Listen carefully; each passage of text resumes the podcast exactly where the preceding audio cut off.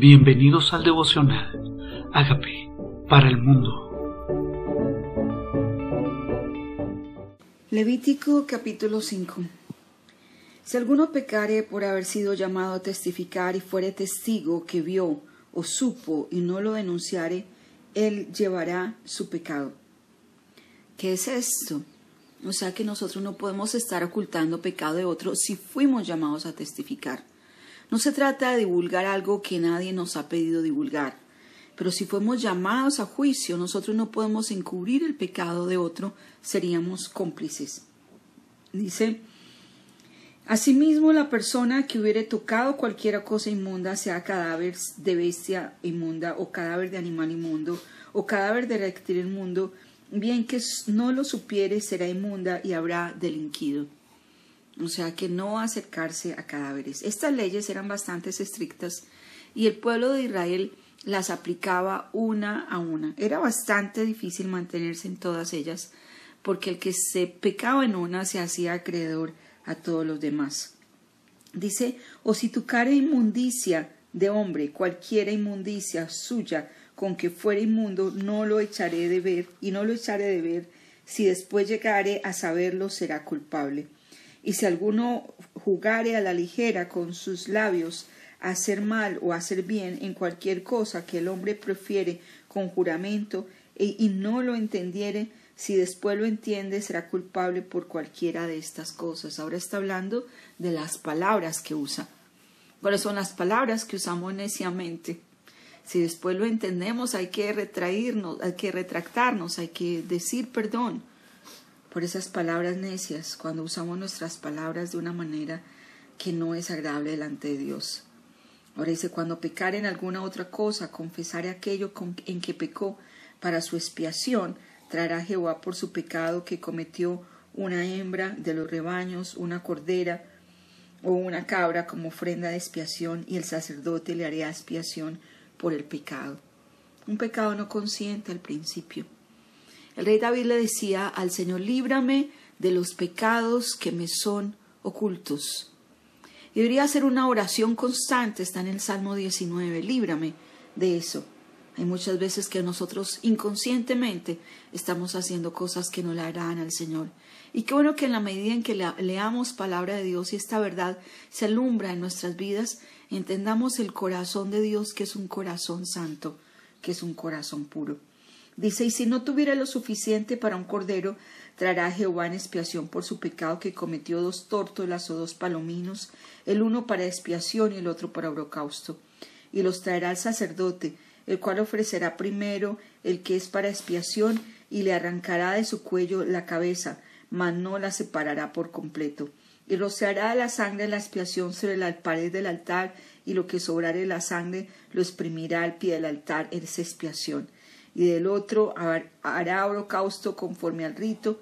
Así el sacerdote, así el sacerdote hará expiación por el pecado de aquel que lo cometió y será perdonado. ¿No es hermoso saber que Dios, aún en el Antiguo Testamento, quería tener misericordia del hombre y le ofrecía opciones para limpiar el pecado, para no solo limpiarlo, para perdonarlo? Para perdonarlo? ¿No es hermoso saber que Dios está extendiendo siempre su misericordia sobre nosotros? ¿Cuál era el detalle? Reconocerlo y venir a presentar esa ofrenda. Dice, no pondrá sobre ella aceite, ni sobre pondrá incienso, porque es expiación. La traerá pues al sacerdote, el sacerdote la tomará de su puño lleno, para memoria de él y hará arder sobre el altar ofrendas encendidas a Jehová de expiación y hará el sacerdote expiación por él en cuanto al pecado que cometió en alguna de estas cosas y será perdonado, y el sobrante será el sacerdote como la ofrenda de vianda. Otras ofrendas, ofrendas expiatorias. Habló más Jehová Moisés diciendo, cuando alguna persona cometiere falta y pecare por hierro en cosas santas a Jehová, traerá por su culpa a Jehová un carnero sin defecto de los rebaños, conforme a su estimación en ciclos de plata del ciclo al santuario, en ofrenda por el pecado, y pagará lo que hubiere defraudado de las cosas santas, y añadirá a ello la quinta parte, y lo dará al sacerdote. El sacerdote hará expiación con el carnero del sacrificio por el pecado, y será perdonado. O sea, ¿a qué se refiere con si hiciera algo en contra de las cosas santas? O sea, si hubiera dañado algo del templo, si hubiera tomado algo del templo, si algo que le pertenece a la obra de Dios lo hubiera tomado, diseñará 5%, más, quinta parte. Finalmente, si una persona pecar hiciere alguna de todas aquellas cosas que por mandamiento de Jehová no se han de hacer, aun sin hacerlo a sabiendas es culpable y llevará su pecado. Traerá pues al sacerdote una expiación. Aquí habla de aún sin saberlo. dice sin saberlo a sabiendas Dice, aún sin saberlo, a sabiendas es culpable y llevará su pecado. En el Antiguo Testamento decía, el que ignorantemente peca, ignorantemente se condena. Y tenemos un compromiso de conocer la verdad. Ah, yo no sabía que la idolatría es pecado, la hechicería, o los agüeros, o el sortilegio, o la adivinación, invocar muertos, cualquier cosa que comiences a descubrir que hacías por ignorancia, es tiempo de que le digas, Señor, perdóname, no lo sabía no lo sabía y saber que Jesucristo ya pagó el precio por ti, pero tienes que reconocer el pecado, apropiarte del perdón y declarar que no lo vuelves a hacer y cerrar esa puerta que algún día abriste en tu vida. Fue por ignorancia, sí, lo sabemos, pero Dios quiere que nosotros, ahora que conocemos la verdad, esa verdad nos haga libre. Traerá pues al sacerdote ofrenda de expiación según tú lo estimes, según tú lo estimes, un carnero sin defecto de los rebaños, y al sacerdote le hará expiación por el hierro que cometió por ignorancia, y será perdonado. Es infracción, y ciertamente delinquió contra Jehová. Si termina este capítulo de Levíticos capítulo 5, ahora examinémonos nosotros. El libro de Levítico fue escrito para los judíos en el Antiguo Testamento. Jesús no había muerto aún por los pecados. Pero eso no significa que no haya pecados que hemos cometido. Pecados, si ya pediste perdón por un pecado y ya te apropiaste que Jesucristo murió en la cruz por él, no es necesario que vuelvas a pedir perdón por los mismos pecados que ya habías pedido perdón. Pero si acaso, si acaso, hoy te descubres, el Espíritu Santo te revela algo que por ignorancia habías hecho, es tiempo de que conociendo la verdad seas libre de eso y no permitas que este pecado afecte tu vida espiritual y sea tropiezo para que puedas vivir esa vida espiritual.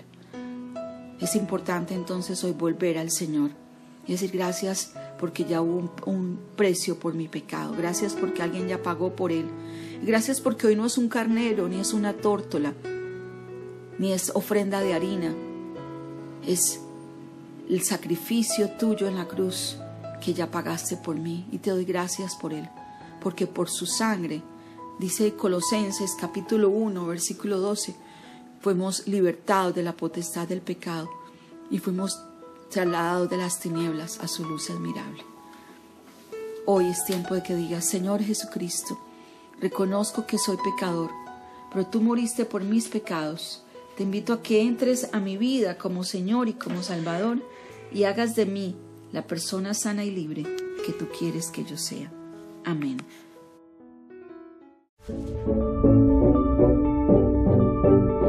Amigos, queremos que usted sea parte de esta obra que estamos haciendo a través de Agape para el mundo y que este mensaje de Jesús llegue hasta la última de la tierra. Si quieres donar en nuestra página web puedes hacerlo en agapeparalmundo.org o también a través de Cele en agapeoficial.gmail.com. Dios bendiga tu generosidad.